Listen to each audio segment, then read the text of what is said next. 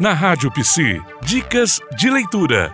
Bom, eu sou Cristina Halter, sou professora da Universidade Federal Fluminense, né, de psicologia. E eu tenho escrito e trabalhado nessa área né, da prisional, relação com o judiciário.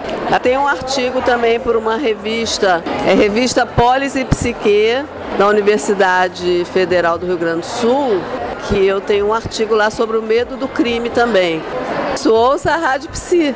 Você ouviu na Rádio Psi Dicas de Leitura.